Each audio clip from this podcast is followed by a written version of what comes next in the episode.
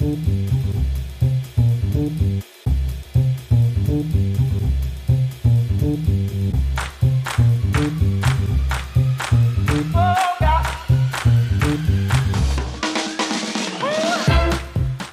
zusammen, hier der Olli.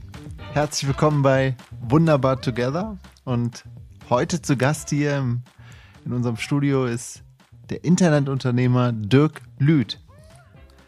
Dirk kommt gebürtig aus Heidelberg und lebt aktuell in dem schönen Mountain View. Ähm, er hat in den letzten vier Jahren äh, mit zwei weiteren Partnern aus dem Silicon Valley heraus eines der größten Metaverse-Welten aufgebaut, die es aktuell gibt. Upland nennt sich die Welt und man kann sagen, Upland ist wie sowas ein virtueller Nachbau der realen Welt mit Städten, Straßen und Wasserwegen. Erinnert sehr, sehr stark an Monopoly, ist auch tatsächlich davon inspiriert.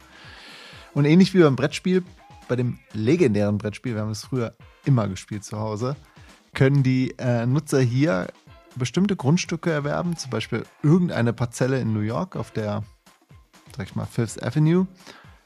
Ziel ist es dann, sich nach und nach Grundstücke zu sichern, ganze Städte zu erschließen und die auch zu bebauen. Und äh, Dirk hat uns berichtet, 300.000 Menschen haben bereits Land in Upland gekauft und insgesamt drei Millionen Menschen sind auf der Plattform registriert. Das ist echt Wahnsinn.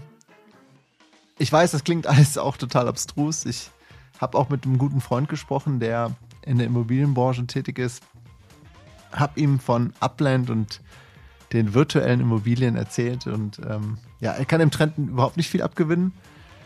Ich ehrlicherweise auch nicht.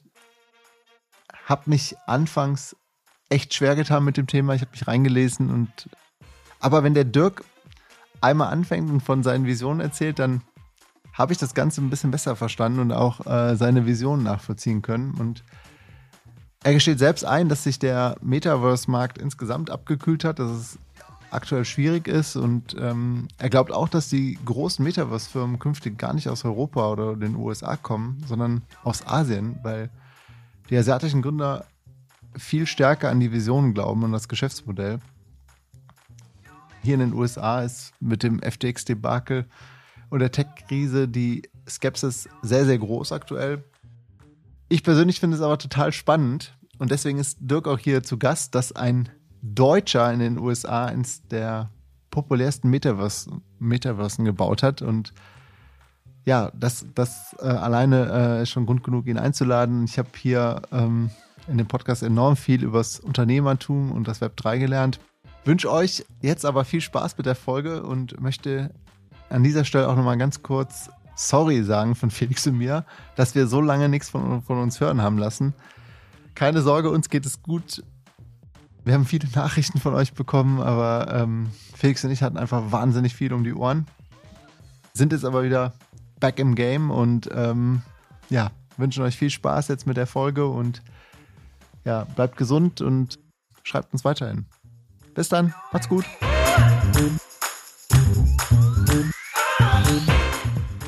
Herzlich willkommen bei Wunderbar Together, dem Unternehmer, Silicon Valley Star und Metaverse-Experten. Dirk Lüth. Dirk, so schön, dich hier zu haben. Herzlich willkommen. Ja, vielen Dank. Ich freue mich hier zu sein. Also ich bin jetzt gerade in, an der US-Westküste in uh, Mountain View und freue mich echt auf diesen Podcast. Endlich mal was auf Deutsch, was ist auch eine Alternative zu immer Englisch sprechen. Absolut. Olli, wie hast du Dirk eigentlich gefunden? Über Matthias Hohensee, äh, der einen tollen Artikel geschrieben hat.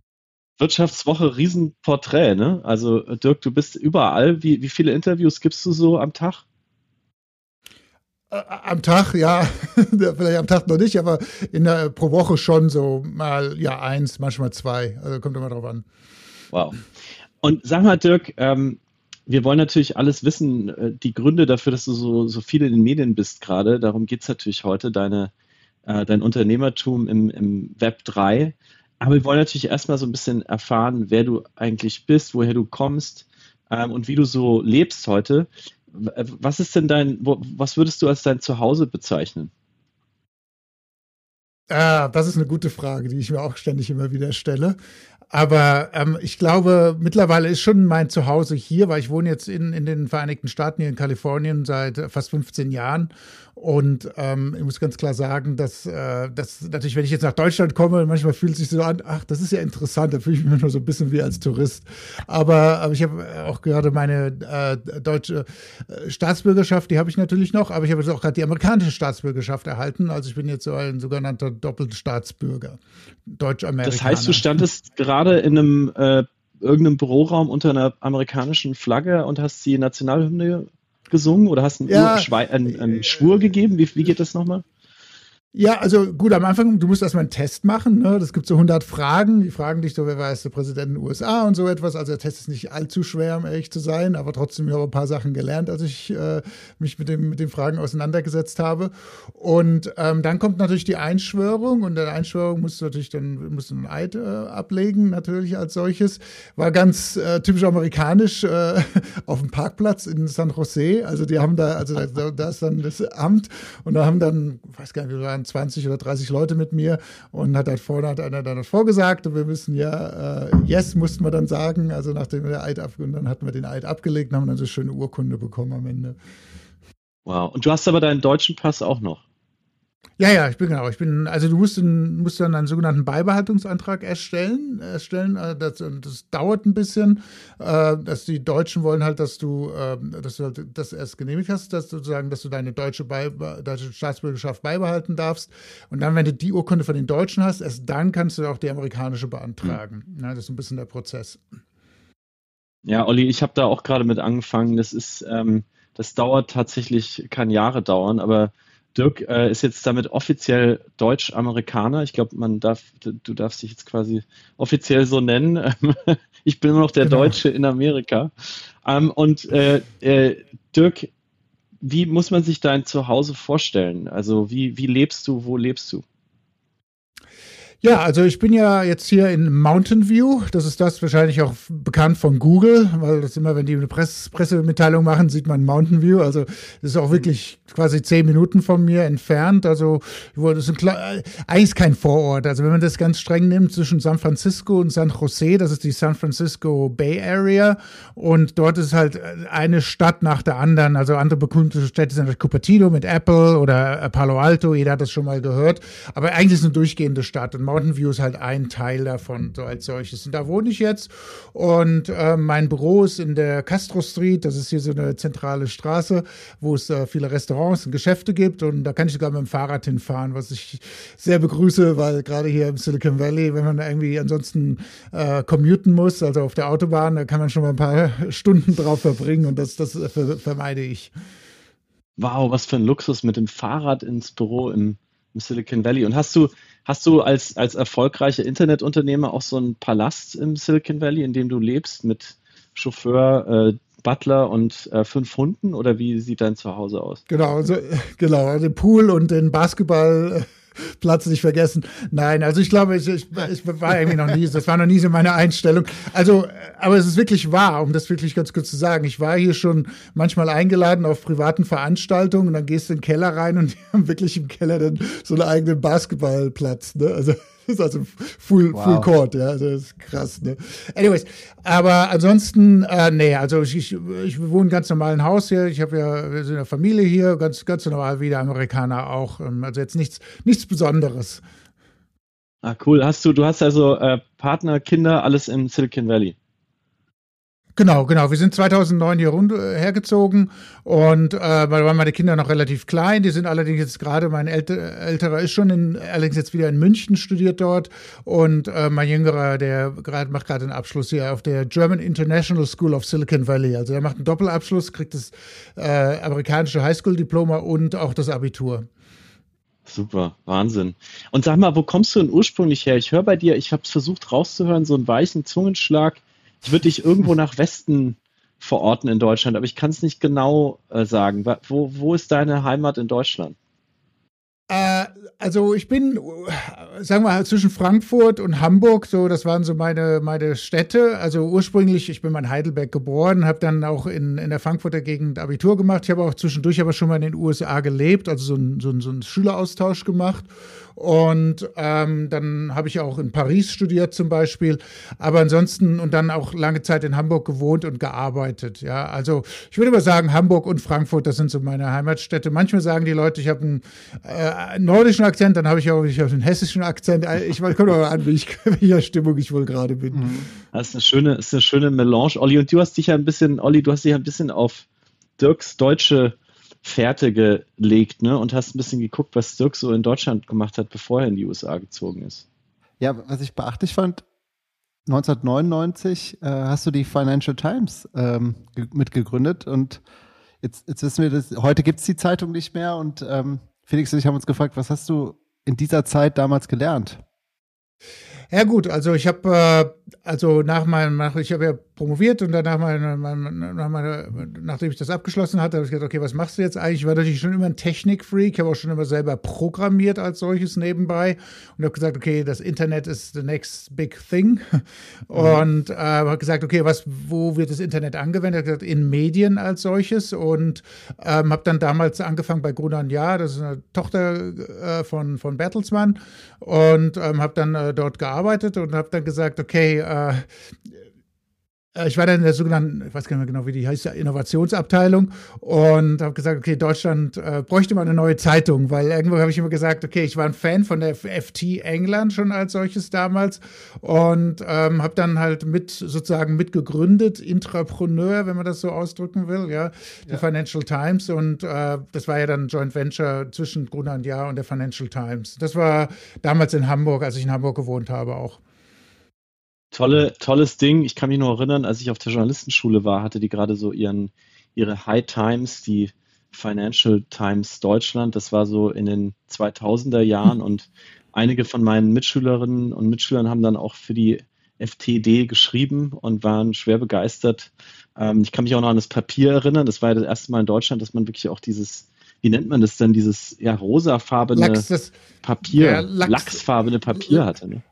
Lachsfarben. Right? Also wir waren ja, das musste ja alles so top secret äh, stattfinden und du musstest dann Drucker haben. Wir wollten dann eine äh, weil es noch Papier war, besondere Value Proposition haben, dass es wirklich einen späteren Redaktionsschluss hat, so dass du noch ein bisschen mehr News aus Amerika reinbekommst und so etwas. Ne?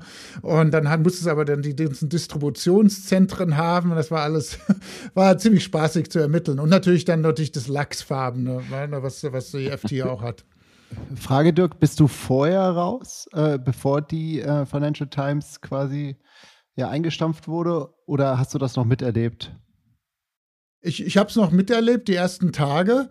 Und mich hat dann damals Christoph Mohn gefragt, ähm, der war ja Bertels, äh, ne, ist ja von Bertelsmann auch, der mhm. hat damals mhm. Lycos Europe gemacht. Und ob ich nicht Lust hätte, da rüberzukommen, weil ich natürlich immer sehr affin war und Financial Times war halt schon sehr Zeitung und, und da habe ich gesagt, oh, das hört sich cool an und das war dann, das war die New Economy Zeit damals und dann, dann bin ich auch damals dann rübergegangen sozusagen zu, zu Lycos. Also gab's, es gab gar nicht so eine, so eine, gar eine, so eine lange Trauerphase, äh, ob der, der Schließung der Financial Times Deutschland, du bist direkt weitergezogen. Ja, ja, genau. Also ich habe gar nicht so viel, ich habe mit damals mit das Online-Angebot aufgebaut, weil ich natürlich da stark war und wir sind dann auch, hatten dann schon die ersten Sachen live gestellt als solches dann und so. Das war auch dann ein ganz neues Konzept. Das, heute ist es ganz alltäglich. Damals war das ein bisschen noch alles ganz neu. Und ähm, nee, und dann bin ich natürlich rausgegangen als solches. Bin natürlich auch traurig gewesen, ich, als die Financial Times dann 2010, ich weiß ganz genau, wann die eingestellt wurde, natürlich, weil es ein bisschen mein Baby war. Ich meine, ich habe das erste mhm. Konzept gemacht, ich habe den ersten Businessplan gemacht und so. Aber Look, ich meine, das ist Unternehmertum, ja. Ich meine, du startest was und äh, manche Sachen überleben forever und manche Sachen halt nicht. Ne? Also. Würdest, würdest du heute noch mal eine Zeitung gründen? Fast forward 20 Jahre? Äh, nee, auf Papier, auf, ey, um, um ehrlich zu sein, ich war damals schon ein bisschen gegen Papier. Ich konnte mich damals aber nicht so durchsetzen, weil ich sage mal, das ist einfach ein altes Medium. Aber ähm, letzten Endes, äh, klar, also heute würde ich nicht mal, heute würde ich was ganz auf eine ganz andere Art und Weise machen. Mhm. Lycos hast du gerade schon erwähnt. Ich musste erst mal kurz nachgucken. Lycos war oder ist, glaube ich, immer noch eine Suchmaschine. Ähm, die auch noch funktional ist im Netz. Aber eine Sache, die uns noch aufgefallen ist aus deiner, äh, aus deiner Anfangszeit, ist, dass du dich wahnsinnig gut mit Währungen auskennst. Olli hat mich darauf hingewiesen, du hast sogar deine Doktorarbeit über Währungen geschrieben in Europa. Wahnsinnig spannend, äh, wahnsinnig spannendes Thema auch heute im Web 3. Olli, äh, was möchtest du von Dirk wissen zum Thema Währungen? Weil ich, ich weiß schon, wenn ich jetzt wieder abbiege hier, dann dann geht es wieder eine halbe Stunde nur über ein Thema, weil ich immer so neugierig bin. Ich, vielleicht kannst du mir helfen, abzukürzen. Ja, also es, gibt ja momentan so wahnsinnig viele äh, Finanzpodcasts und äh, Investitionspodcasts und Web3-Podcasts und ich weiß, wir machen hier kein Financial Advice, aber wenn wir jemand hier haben wie den Dirk, der sich mit dem Thema Währung auskennt, darüber promoviert hat, der die Financial Times Deutschland mitgegründet hat, natürlich müssen wir einmal die Frage stellen, ähm, was er uns empfiehlt, in was wir denn investieren könnten.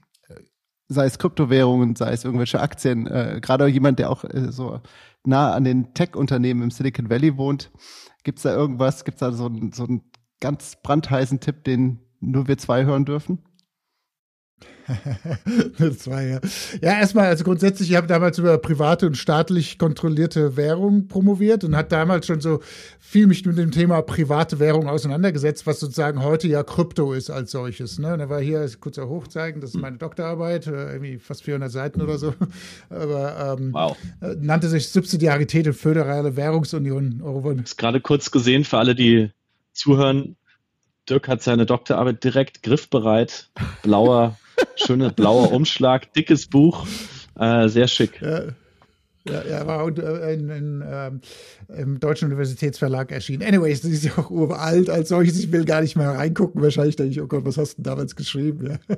Aber ähm, ist äh, letzten Endes, ähm, was empfehle ich? Also erstmal, ich bin selber gar nicht so tief drin im Aktienmarkt oder so. Also, also don't trust my advice. Also das würde ich jetzt nicht sagen, dass ich da irgendwas Gutes empfehlen würde. Ich bin natürlich sehr affin, was ganzes Krypto betrifft. Mhm. Ich muss auch sagen, ich habe letzter Zeit auch eher äh, Krypto gekauft, als dass ich ähm, jetzt wirklich groß in Aktien eingestiegen bin. Auf der anderen Seite glaube ich auch nach wie vor, der Aktienmarkt ist genauso sehr eine bestimmte Assetklasse, hat genauso seine Daseinsberechtigung. Und da kann man, muss halt, ich würde nur sagen, in heutigen Zeiten ist es natürlich super schwer. Du hast halt eine hohe Inflation, also Geld zu halten, macht einfach auch nicht so viel Sinn. Ja, und ähm, die Aktienmärkte sind halt auch nicht so und Krypto ist so. Also ich glaube, ich kann jedem nur empfehlen, streut, streut, äh, wo ihr könnt, haltet ein bisschen Cash, äh, Bares, haltet, äh, investiert vielleicht in, in, in, in, äh, in so ein bisschen in Krypto, oder macht aber ein Portfolio auch als solches auch, obwohl alles immer sehr korreliert ist mit Bitcoin, ne?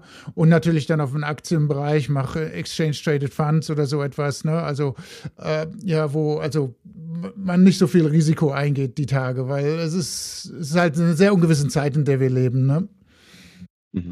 Olli, wie sieht es mit deinem Portfolio aus gerade? Ja, also weißt du doch, äh, ich verliere mal alles. Nee. nein, oh, no. nein, nein, nein. Ähm, ja, hauptsächlich, äh, ich habe ich hab auch mal in einem sehr klugen Podcast gehört, Bitcoin ist Gold, Ethereum ist, ist Silber. Ähm, ich habe mich, ich hab mich nur auf die zwei beschränkt, tatsächlich. Ähm, ist das auch so bei dir oder bist du auch so, äh, so ein Dogecoin-Fan? Ähm, Dirk? Ähm. Äh, ich bin, also diese Meme-Coins, da bin ich überhaupt nicht irgendwie, also da muss man sich mit dem Thema auseinandersetzen und so. Also da bin ich nicht so ein Fan von. Bin auch relativ konservativ. Ich habe aber auch ein paar andere Tokens als solches. Aber ich sage, was ich immer sehe, die sind alle so korreliert. Also Bitcoin geht nach oben, gehen die anderen auch nach oben. Manchmal hast du einen Token, der ausbricht und natürlich ein paar Tokens, die extrem sich entwickelt haben. Ja, aber äh, ich, ich weiß es nicht. Also da da bin ich nicht so einer, der, ich bin da sehr, vielleicht da sehr deutsch und konservativ und bin auch jetzt nicht so auf Risiko ausgelegt. Ich mache schon genug Risiko, wenn ich immer ein Startup mache. Ja, ich wollte auch noch mal kurz sagen, für alle, die jetzt wie ich vielleicht ein bisschen abgeschnallt haben, weil sie sich nicht so mit Kryptowährungen beschäftigen. Also diese Meme-Coins, wie du sie nennst, das sind so Privatwährungen, die über die quasi ähm, äh, viel, wo das Marketing sehr viel läuft über äh, Memes, die dann im Internet verteilt werden oder die lustige Logos haben oder wo es dann Social Media Kampagnen gibt. Olli, habe ich das richtig zusammengefasst oder wie, wie würdest du das beschreiben? Ja, also gerade dieser Do Do Dogecoin, äh, der wird ja auch stark von, von bekannten Tech-Persönlichkeiten immer wieder gepusht und geht dann nach oben. Ähm, also der hängt auch viel an Personen, ja. Es war jetzt mal eine kurze Zeit, gab es die Gerüchte, dass sie, dass man irgendwie damit auch Tesla zahlen könnte. Ähm, ja, ich halte auch nicht viel von. Aber ah, weil Elon Musk das genau. Twitter-Logo gegen das Dogecoin-Logo ausgetauscht hat, mal, ne? Irgendwie spontan. Ähm, ja, also, also äh, Gott sei Dank keine Investmentempfehlung von Dirk hier, sondern schön brav Deutsch bleiben. Jetzt sind wir natürlich an der, genau an dieser Stelle äh, in deiner Biografie, Dirk, wo wir jetzt irgendwie verstehen lernen wollen, wie du eigentlich in die USA gelangt bist. Du hast schon gesagt, Schüleraustausch und dass du inzwischen schon seit 15 Jahren da bist, jetzt auch neuer Staatsbürger bist. Aber wie kam es denn eigentlich wirklich dazu, dass du diesen Sprung gewagt hast? Also ähm, nach Lycos hatte ich dann noch eine andere Firma gegründet in Frankfurt im Finanztechnologiebereich und ähm, die habe ich dann nach einer gewissen Zeit verkauft, habe dann dort, die uns gekauft haben, es war eine amerikanische Firma, dann äh, noch eine Weile gearbeitet und ähm, ja, da hatte ich schon natürlich auch immer wieder Kontakt. Äh, ich war viel in New York in der Zeit und aber auch Kontakt gehabt mit, äh, mit also äh, anderen Leuten, die in einem Silicon Valley waren. Und ich habe und mich hat es natürlich immer wieder gekribbelt, weil ich habe natürlich dann, weil ich bin eigentlich vom Herzen Unternehmer und habe dann vier Jahre, vier Jahre, glaube ich, fast als, als Angestellter gearbeitet. Und da habe ich irgendwann gesagt, nee, ich will wieder was meine eigene Sache machen und ich habe halt gesagt, okay, Deutschland ist zwar nett als solches, aber ich habe gesagt, okay, wo wirklich die Innovation gemacht werden, das ist, ähm, das ist in ähm, in USA im Silicon Valley 2009. Damals war natürlich gerade so das ganze Thema Mobile, also Mobiltelefone, äh, die ganzen Apps, die es da gab, wurden immer größer.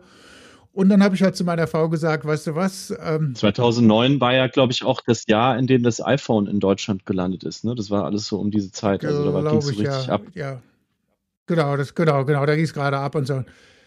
Genau, ja. Und da war auch die, es war auch die Finanzkrise und so etwas. Und ich bin immer der Meinung, dass wir sind ja im Moment auch in einer Kleinkrise hier, dass in Krisen immer die besten Firmen gebaut werden. Und da habe ich gesagt, weißt du, ich habe dann zu meiner Frau gesagt, erstmal war ich kurz alleine im Silicon Valley, habe mir das ein bisschen angeguckt, habe ein paar Leute getroffen. Ich fand einfach die Dynamik hier einfach, äh, know, die Leute, was man auch immer wieder hört, ja, die sehen nicht das Glas halb leer, sondern das Glas halb voll und, und sehen, oh, du hast eine Idee, cool, was kann man noch damit machen und so. Dieser Enthusiasmus, der hat mir einfach in Deutschland so ein bisschen gefehlt zu dem Zeitpunkt.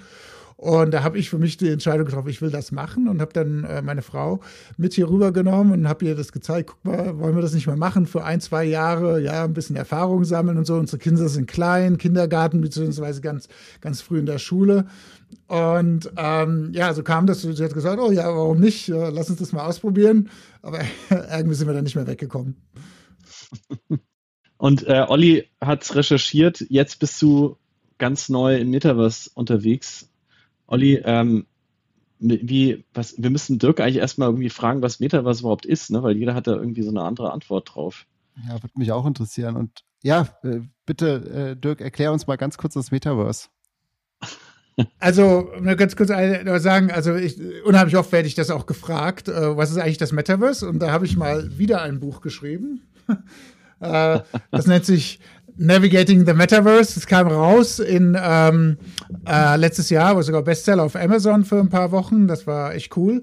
Und das habe ich geschrieben mit der Kathy Hackel und dem Tommaso Di, äh, Di Bartolo hier von Berkeley zusammen. Und äh, weil wir immer wieder die Frage gestellt bekommen haben, ey, was ist das eigentlich? Ne? Das Buch wird vielleicht, ich habe gerade auch mit dem Verleger gesprochen, vielleicht auch noch auf Deutsch übersetzt, müssen wir mal schauen. Super. Ähm, aber äh, letztendlich natürlich jetzt alle so ein bisschen Frage, weil also ein bisschen hat der Hype ja abgenommen, weil Metaverse hat einen extremen Hype bekommen, als Mark Zuckerberg seine Firma zu Meta umbenannt hatte, was eigentlich ganz interessant ist, weil der Metaverse eigentlich ein allgemeiner Begriff ist. Und, ähm, und da waren natürlich alle Leute, okay, was ist das eigentlich? Und so haben dann eine bestimmte Vorstellung gehabt, weil sie dann das Video vielleicht von Mark Zuckerberg gesehen haben. Ich sage immer, also ich versuche jetzt immer, immer das zu vereinfachen. Es gibt lange, kurze Definitionen Definition und so etwas, ja. Aber ich sage immer, ich sage immer, also das Metaverse ist wie eine parallele Welt, in der wir eine oder mehrere Identitäten annehmen, mhm. in der alles, was wir uns vorstellen können, existieren kann, also auch wie fliegende Autos, ja. Aber wo wir Dinge tun und aktiv sind und letzten Endes, wo wir bestimmte Dinge auch besitzen. Ja, also das ist das, wo Blockchain reinkommt, weil das ist das, was Blockchain ermöglicht, dass man halt digitale Dinge auch besitzen kann, was heute ja in der normalen sogenannten Web 2 nicht möglich ist. So, das ist nur versucht die Definition. Ich hoffe, das hilft den Zuhörern. Yes. Ist Roblox also, dann ein Metaverse, Dirk? Äh, also ich finde es streng genommen nicht. Äh, vor, vor, allen Dingen aus dem Grund, also wenn man sich das vorstellt, wir haben ja Web 1, Web 2, Web 3. Web 1 war eigentlich so, wo nur Zeitungen kopiert wurden, ja. Dann Web 2 war, wo dann so das Social aufkam. Also Web 1 war also nur lesen. Ja, Web 2 war dann lesen und schreiben. Also ich kann bei Facebook meinen eigenen Kommentar machen und so weiter, ja. Und dann Web 3 ist jetzt lesen, schreiben und besitzen. Okay, ich, weil Blockchain ermöglicht das. Und jetzt kommt noch die Komponente Metaverse dazu, wo ich Sachen tue. Okay, so das ist das. So, wenn ich jetzt aber überlege, Web 1, das Äquivalent im Gaming-Bereich oder 3D-Welten, äh, ich weiß nicht, ob manche das kennen. Es gab so Spiele, die hießen Wolfenstein oder Doom. Das waren so Spiele, mhm. da musste ich durch 3D-Welten laufen und habe irgendwelche Monster gekillt. Und ganz am Ende musste ich das Supermonster killen und dann war es vorbei. Es war eine geschlossene Welt. Ja?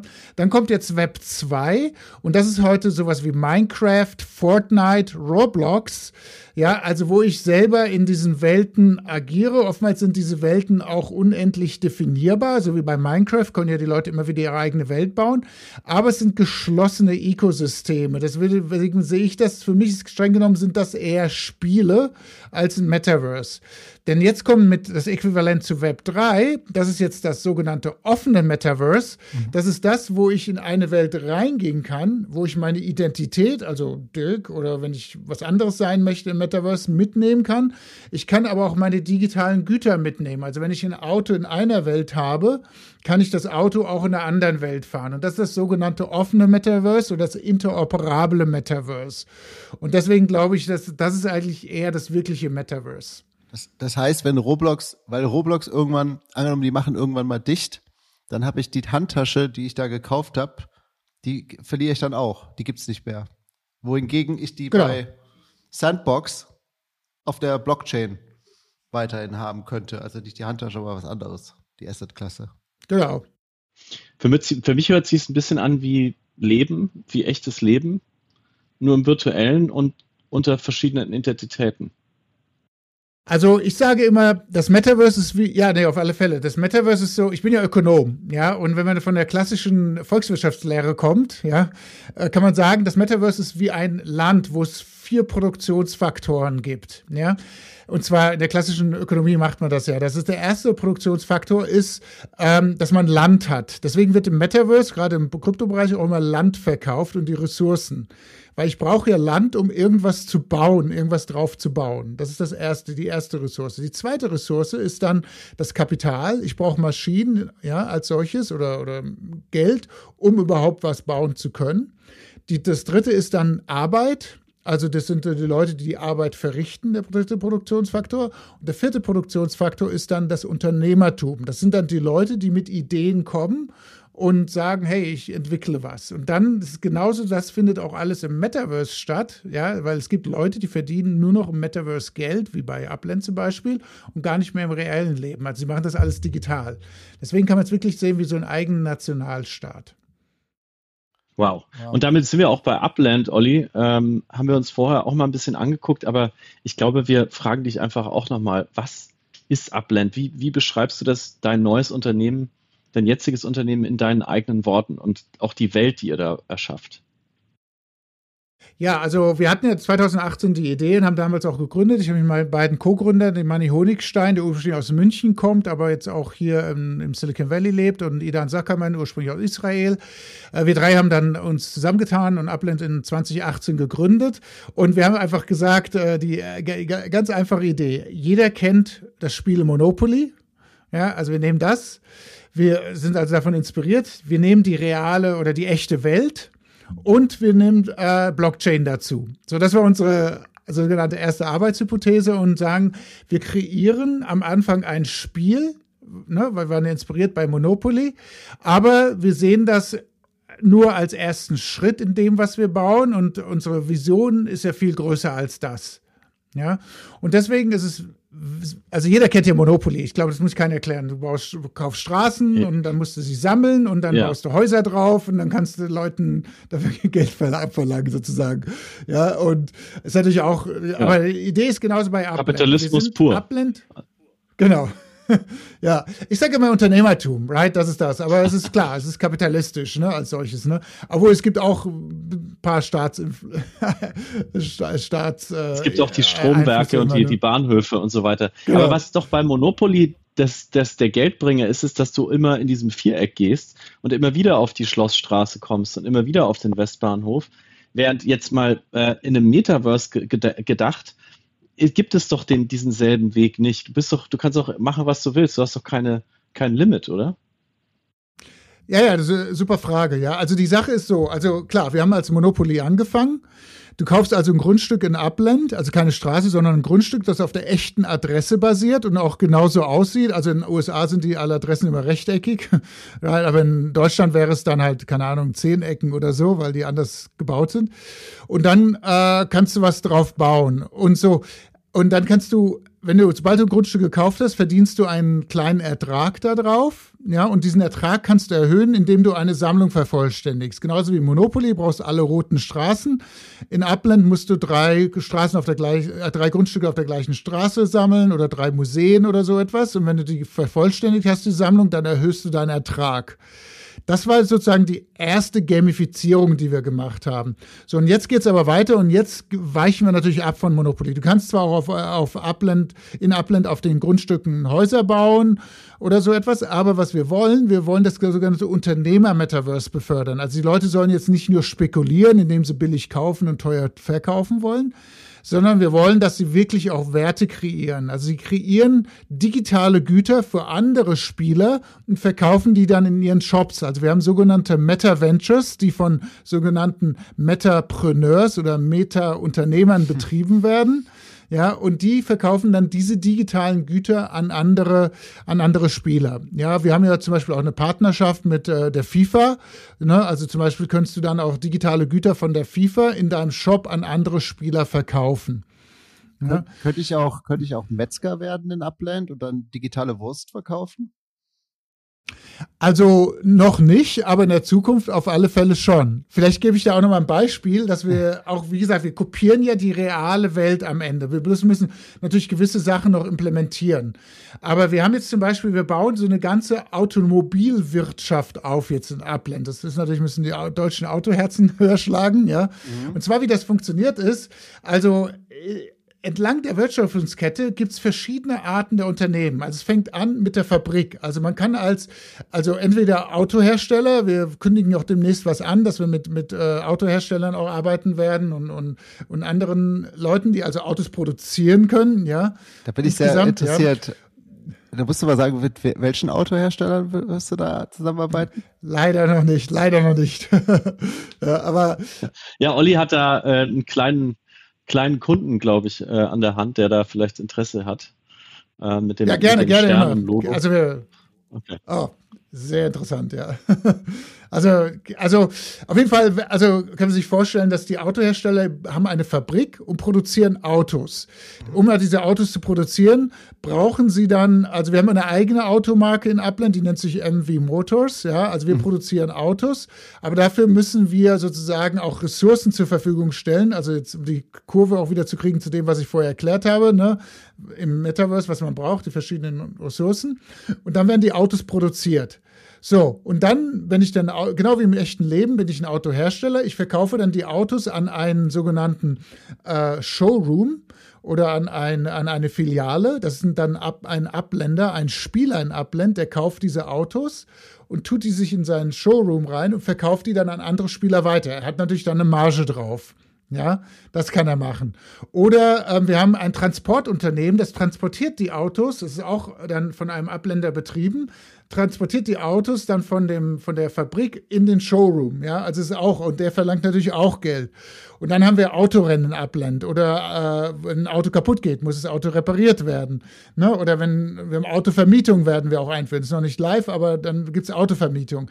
Also ihr, ne, versteht das. Also eine mhm. ganze Automobilbranche entsteht auch in Upland als solches. Und was jetzt das Interessante ist, nur das letzte noch zu sagen, wir wollen das natürlich auch mit der physischen Welt dann verbinden. Ja? Das heißt also, wenn du zum Beispiel im Auto fährst, irgendwo hinfährst, kannst du vielleicht Punkte sammeln, die dir dann gut geschrieben werden im Meta Metaverse, ja. Also das kann man dann alles wieder auch zusammenführen. Also ist das, ist Upland dann auch ein Abbild der realen Welt? Also äh, gibt es da auch Fifth Avenue? Gibt es da auch, ähm, keine Ahnung, die Straße äh, in, in, Mountain View, in der du wohnst? Oder ist das, ist das eine fiktive Welt? Nein, Upland basiert ja komplett auf der realen Welt. Wenn du jetzt heute, wir sind aber, wir haben nicht die ganze Welt aufgemacht, weil wir sehr darauf mhm. achten müssen, Angebot und Nachfrage. Ja, und jetzt in New York wirst du die Fifth Avenue finden, ja.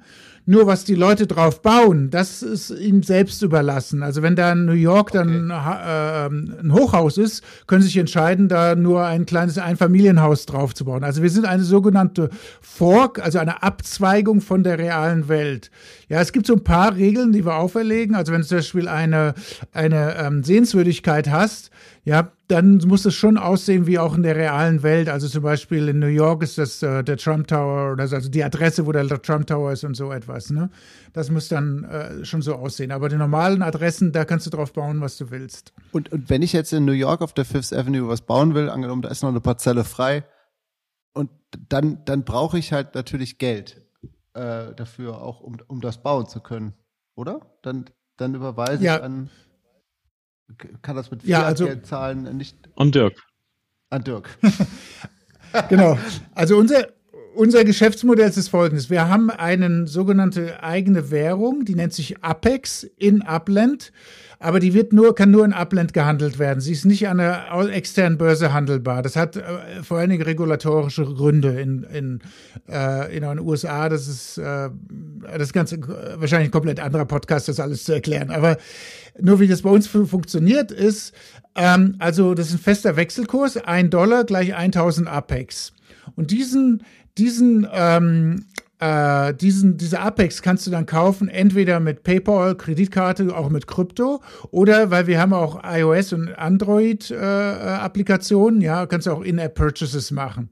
So, dann hast du diese Apex und dann gehst du hin und kaufst dann dieses Grundstück mit Apex, ja. Und ähm, der große Unterschied ist dann, dass du ähm, die Sachen aber auch für US-Dollars wieder an andere verkaufen kannst. Ja, so holen halt, so ist die Möglichkeit für die Nutzer auch ihr Geld wieder rauszuholen aus Upland. Äh, jetzt bist du ja Unternehmer, Dirk, du hast es mehrfach betont. Das heißt, du, du bist äh, jemand, der auf die Zahlen achtet und dem es da um ein Geschäft geht. Äh, jetzt haben wir erlebt, wie in den vergangenen Monaten bei vielen Metaverse-Companies sehr viel ins Rutschen gekommen ist. Also Userzahlen wurden veröffentlicht, dass da viel weniger Leute unterwegs sind als behauptet wurde. Große Co Companies, du hast äh, Mark Zuckerberg und Meta erwähnt, haben viele Leute rausgeschmissen. Disney hat gerade seine ganze Metaverse-Abteilung auf einmal quasi gelöscht. Microsoft, äh, bei Microsoft dasselbe. Warum setzt du als Unternehmer auf, auf das Metaverse? Was, was hält dich da dran? Ja, äh, grundsätzlich glaube ich einfach, dass es die nächste Generation Internet ist. Und äh, gerade was die Nutzerzahlen betrifft, können wir jetzt nicht davon sagen, dass bei uns irgendwie alle Leute abgesprungen sind und so. Also wir haben ja über drei Millionen registrierte Nutzer jetzt im Moment in Upland. Ja, also das ist natürlich schon so. Wir haben jeden Tag, wenn wir nicht was Spezielles machen, dann sind es viel mehr, aber in durchschnittlichen Tagen haben wir locker 30.000 bis 50.000 Leuten jeden Tag drin, die das spielen. Wir haben über 300.000 sogenannte Landbesitzer. Das heißt also, Upland ist im Moment auf Blockchain, wenn du es vergleichst mit Blockchain-basierten Metaverses, mit Abstand das größte Metaverse. Ja, also wenn du die nächsten drei zusammenzählst, sind wir immer noch fünfmal größer. Ja, und also bei uns funktioniert das und man muss halt auch einfach einen langen Atem haben. Warum jetzt diese große, also, äh, also ich, ich kann jetzt nicht direkt kommentieren, warum jetzt Meta abspringt, aber wir wissen ja, die haben extrem viel investiert und so und haben wahrscheinlich auch, ne, irgendwie haben die Aktionäre auch gesagt, was macht ihr da eigentlich und so. Also ich kann, wie gesagt, ich kann jetzt mich nicht so äußern, aber er hat das äh, wahrscheinlich da wahrscheinlich eine Entscheidung für sich getroffen.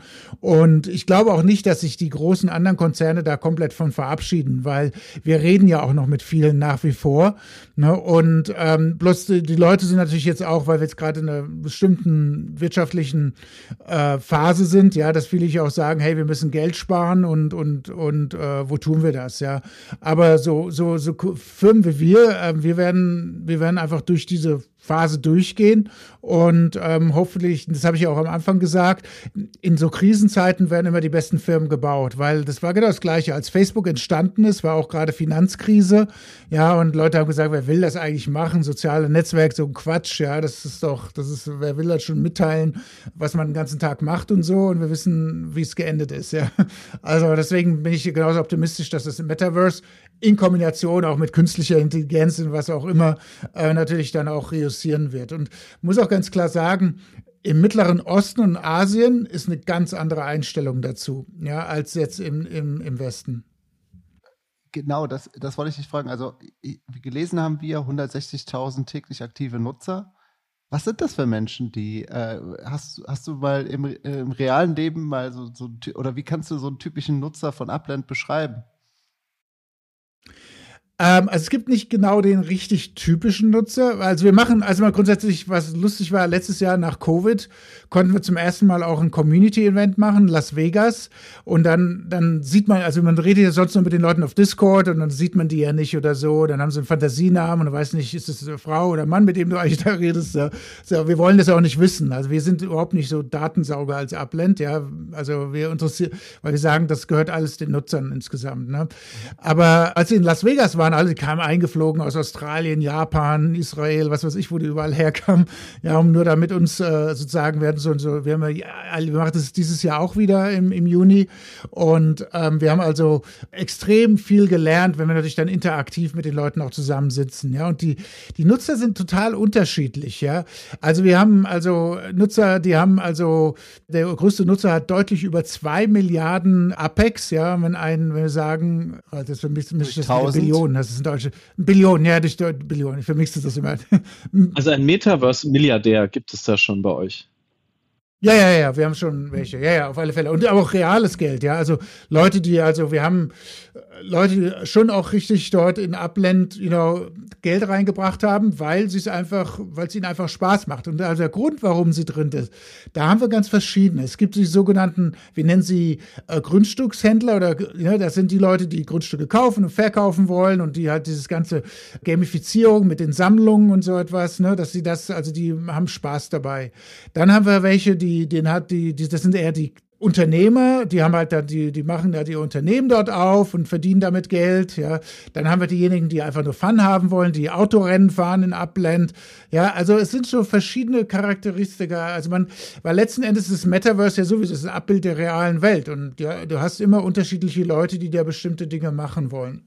Wow. Und Felix, erlaubt mir noch eine Frage als Marketing. Äh, Mensch, muss ich das fragen? 160.000 Nutzer, wie, weil, weil ich stelle mir diese, also die Idee, die, die ihr hattet zu dritt, die Entwicklungszeit und dann, äh, das muss alles äh, unheimlich viel Zeit gefressen haben und äh, das hört sich auch sehr komplex an, wie ihr das gebaut habt. Ähm, und jetzt die Nutzer dafür zu finden, wie, wie kommt ihr an die Nutzer? Wie schafft ihr es, eine Community aufzubauen? Was, was gibt es da für Tricks? Was machst du da? Ja, also erstmal, ja, also die Komplexität wird nicht weniger, weil wir öffnen ja immer neue Städte. Jetzt haben wir gerade letzte Woche haben wir London aufgemacht, ja, also dann hast du Rio de Janeiro offen, Buenos Aires, äh, San Francisco, also es musst du ja irgendwie alles managen, also das ist schon äh, schon einiges an, an Arbeit. Wie wir Nutzer finden, ist eigentlich gut. Ich meine, das ist natürlich, äh, es gibt immer verschiedene sogenannte Playbooks.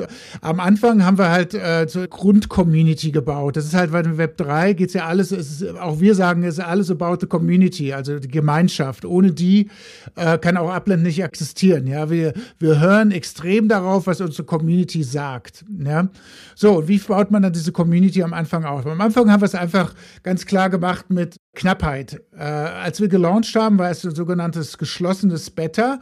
Wir haben einen Press Release gemacht und gleich nach dem Press Release hatten wir, glaube ich, 2000 Leute auf der Warteliste. Ja? Und ähm, dann haben wir, wir hatten fast keine Funktionalität. Also wir hatten nur eine Stadt offen, San Francisco, und du konntest eigentlich nur reingehen und was kaufen, mehr nicht. Ja? Du konntest nicht mal verkaufen in dem Moment. Ja? Also das war wirklich am Anfang, weil das ist halt, wenn du Startup bist, du machst das sogenannte Minimal Viable Product und testest es aus. Ne?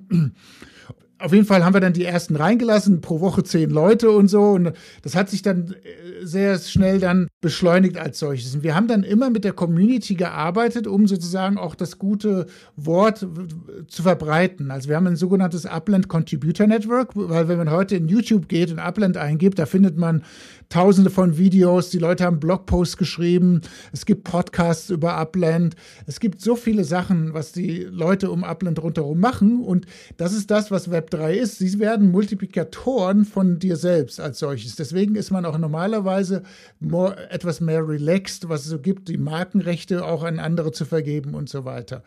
Und wir haben dann verschiedene Taktiken. Natürlich haben wir dann auf Podcasts, äh, bestimmten Podcasts haben wir gesprochen, ähm, was für uns sehr starkes Wachstum gebracht hat, war auch, es gibt einen Browser, der heißt Brave, so wie Chrome, bei Brave, der achtet sehr auf, auf, äh, Privat, äh, auf die Privatsphäre. Und dort haben wir auch sehr viele, da haben wir dann Anzeigen geschaltet und so, und da haben wir unheimlich viele Nutzer auch bekommen.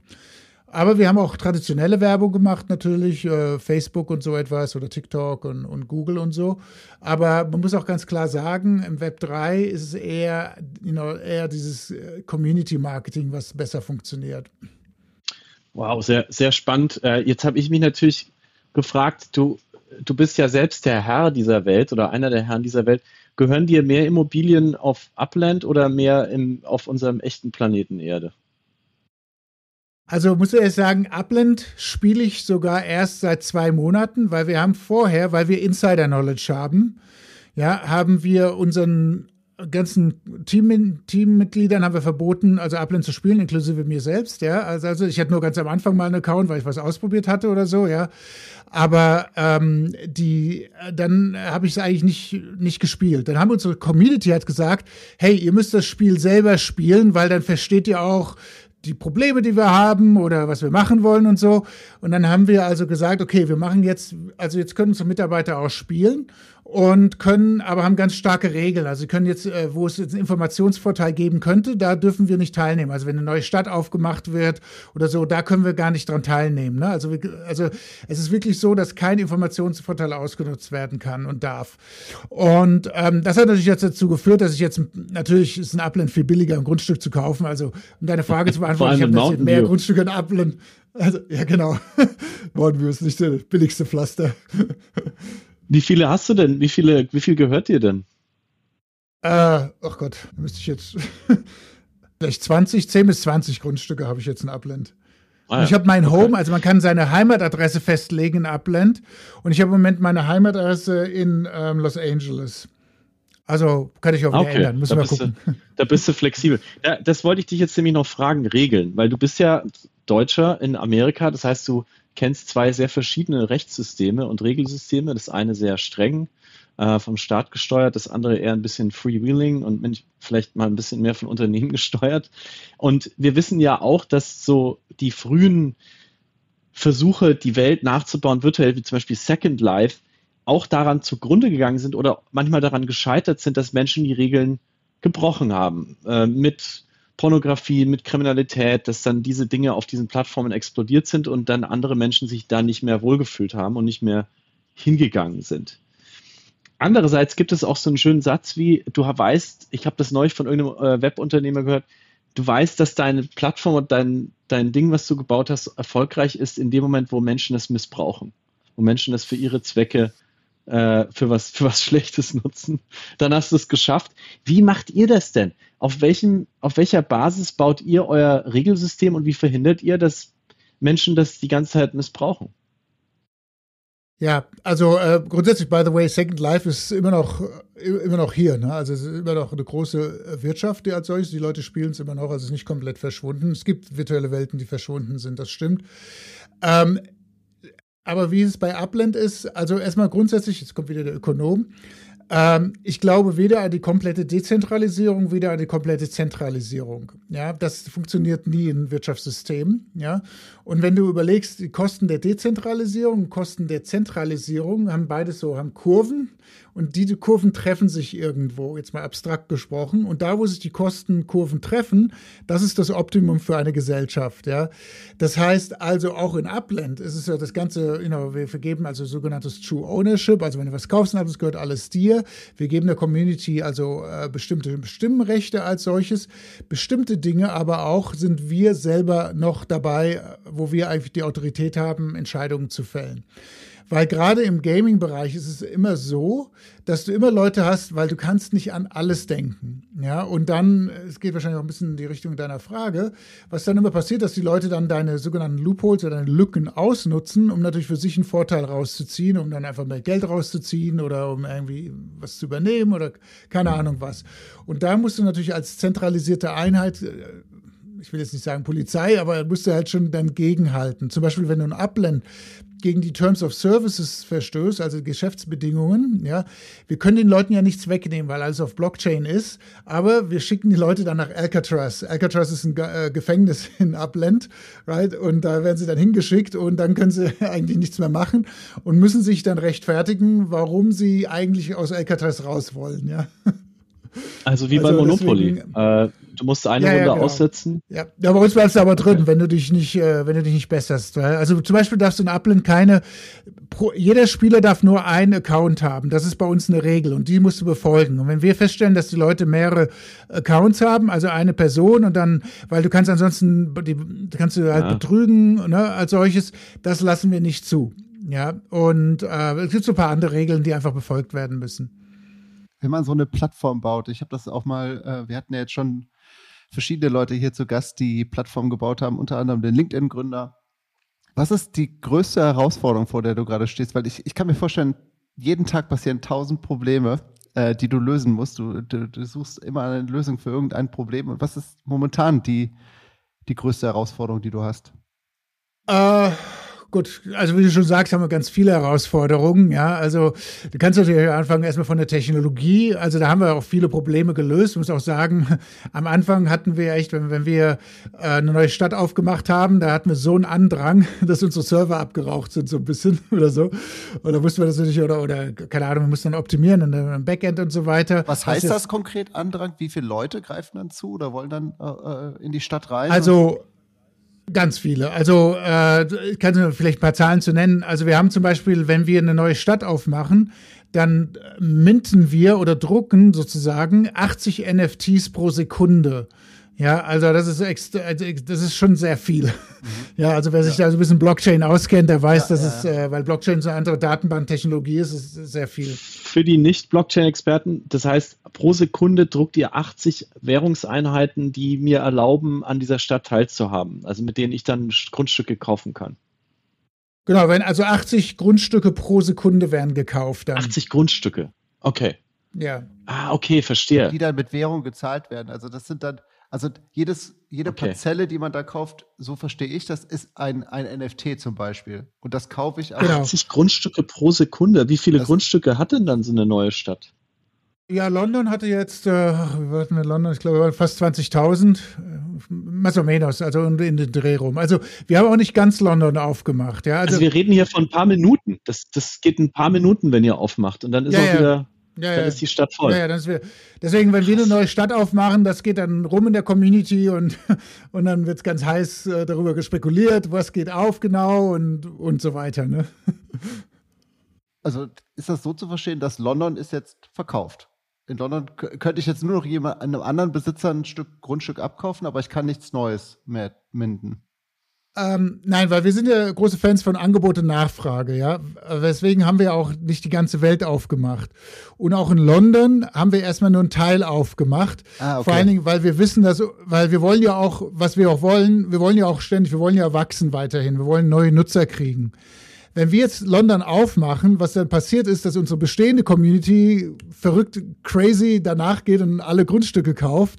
Und dann, wenn neue Nutzer reinkommen, die sagen, oh, das ist ja alles schon verkauft. Klar, die können am Sekundärmarkt gehen, aber der ist ja. meistens teurer. Mhm. Es gibt auch Preise, die drunter sind, kommt immer darauf an, wie gesagt, das Angebot und Nachfrage.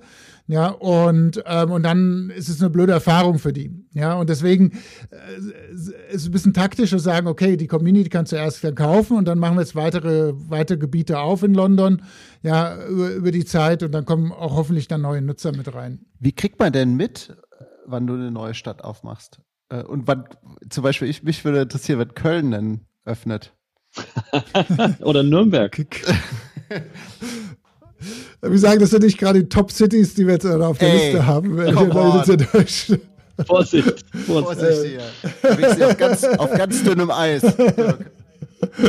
ja, wir haben ja nicht mal eine Stadt. Aber äh, sag mal, hast du Heidelberg, Frankfurt, also deine Westachse Heidelberg, Frankfurt, Hamburg, hast du die schon aufgemacht? Oder? Deine nee, nee, eigene, Deutschland ist noch gar nicht offen. Deutschland ist Deutschland ah, okay. ist nicht geöffnet in, in Upland.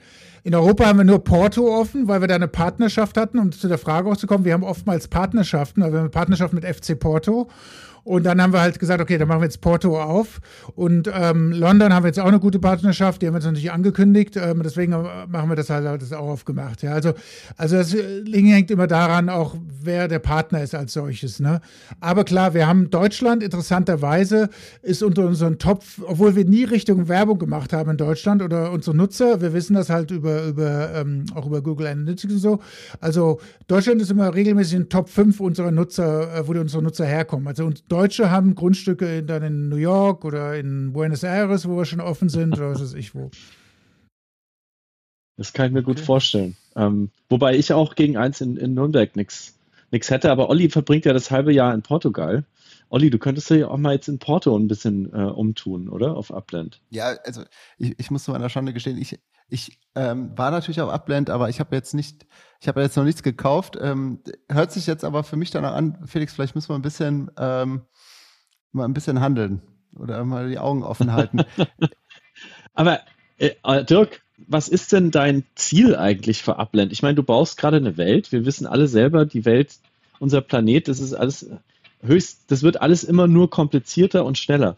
Wie kann denn ein Ziel aussehen für eine virtuelle Welt, die so aussieht wie unsere echte Welt? Was, was ist da eigentlich das, das, das letztendliche Ziel? Wo, wo, wo wollt ihr da hin? Ja, also wir unterteilen, also ich unterteile Upland in seiner Entwicklungsphase grob in drei Phasen.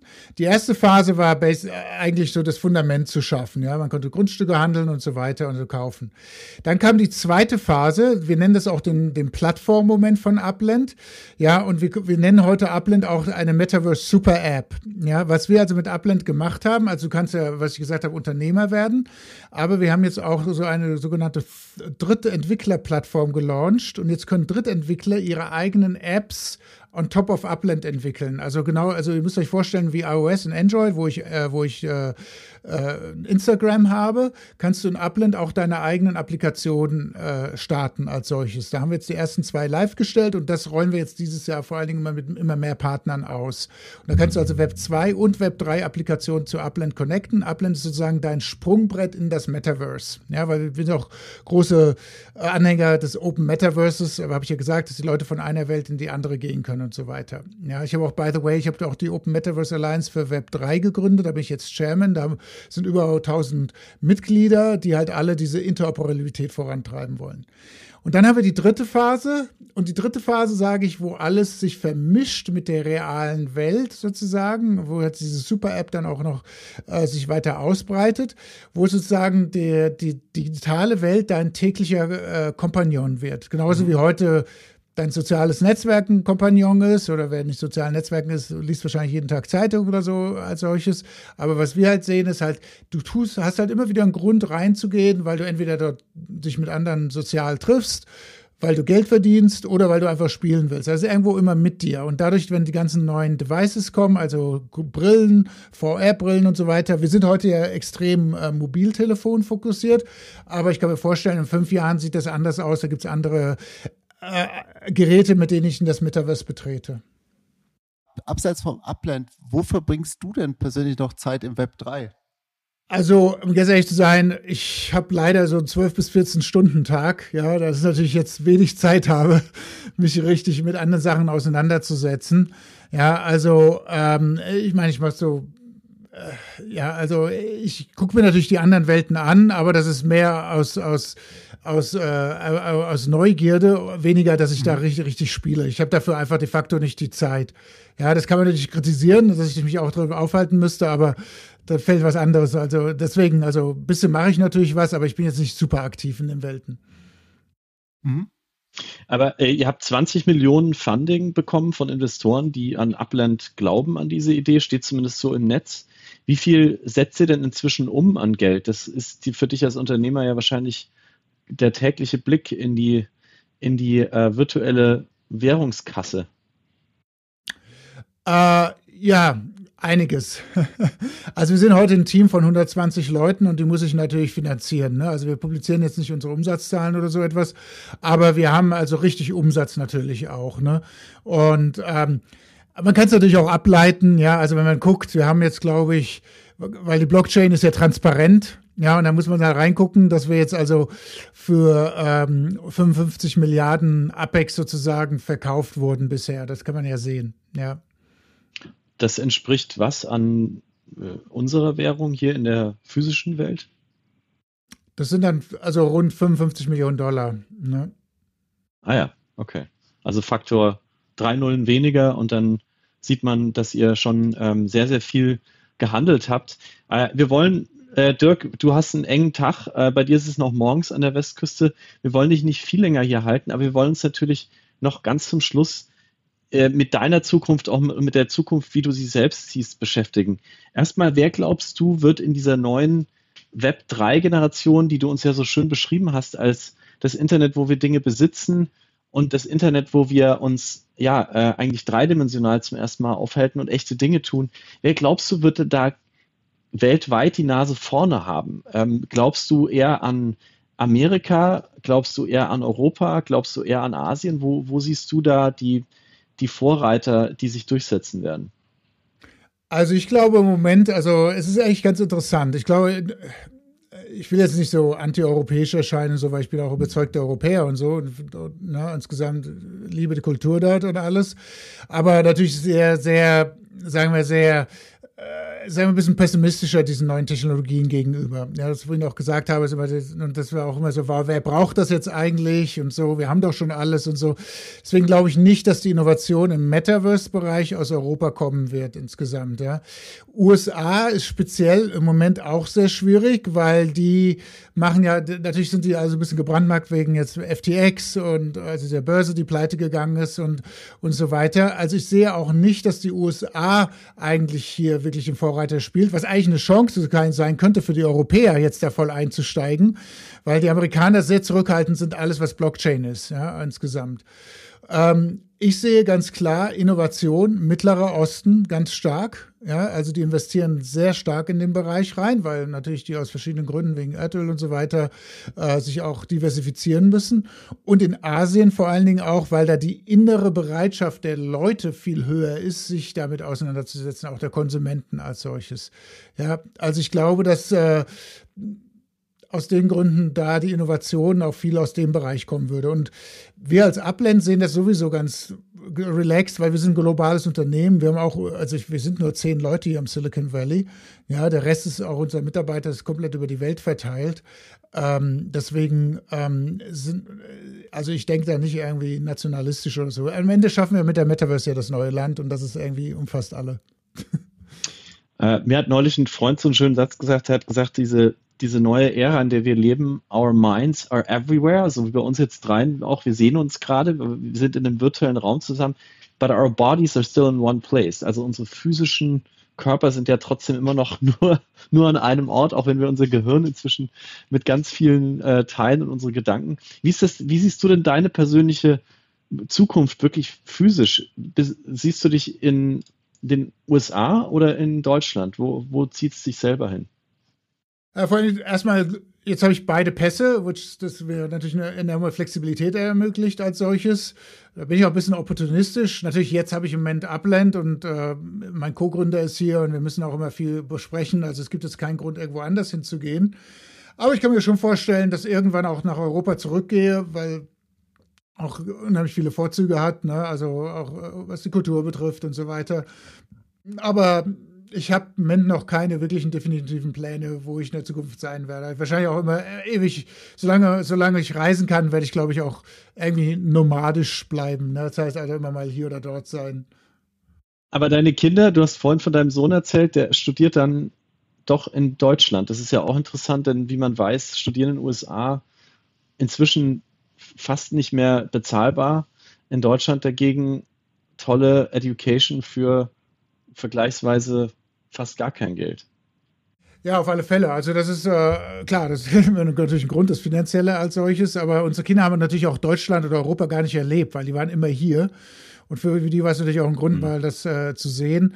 Und äh, mein jüngerer Sohn wird jetzt auch in Europa studieren. Also deswegen, ähm, klar, die sind dann drüben, aber beide haben auch gesagt, sie können sich das sehr vorstellen, auch wieder zurückzukommen. Also let's see. Ja. Vielleicht, Felix, gibt es zukünftig ja. äh, vergünstigte Tarife in virtuellen Unis oder so auf Upland?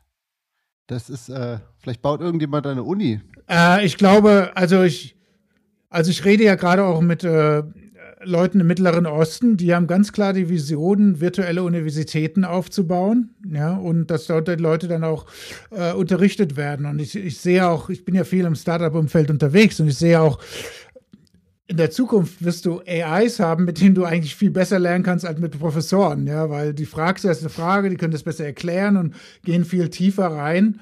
Also da wird sich, also der ganze Bildungssektor, der wird sich noch ganz schön umschauen, was da auf uns zurollt. Einerseits, weil die physische Präsenz nicht mehr erforderlich ist, aber dann auch inhaltlich wird sich ändern. Ja. Ein Freund von mir hier in New York hat gerade eine virtuelle Highschool gegründet, genau äh, auch mit diesem Prinzip, weil er auch sagt, die der Zugang zu Wissen, wenn man den globalisiert, auch in so einer Highschool und du hast plötzlich die coolsten Experten zu einem bestimmten Thema einfach in deinem Ohr, auf deinem Schirm ähm, und musst dafür nirgends hingehen.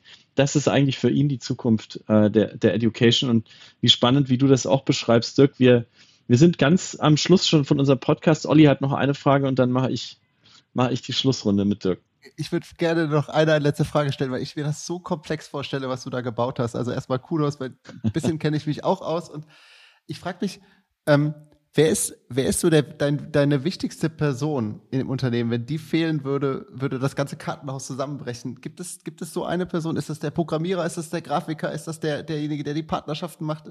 Wer ist das bei dir im Unternehmen? Ich meine, das hört sich natürlich jetzt ja platütisch an, aber auf alle Fälle ist es das Team. Weil wir haben einfach super Leute, die halt sehr, sehr engagiert sind, ja. Und wir merken das, wenn einer mal weggeht oder weg oder so ausfällt, dass es gleich irgendwo an allen Ecken so ein bisschen äh, knarrt insgesamt. Ne?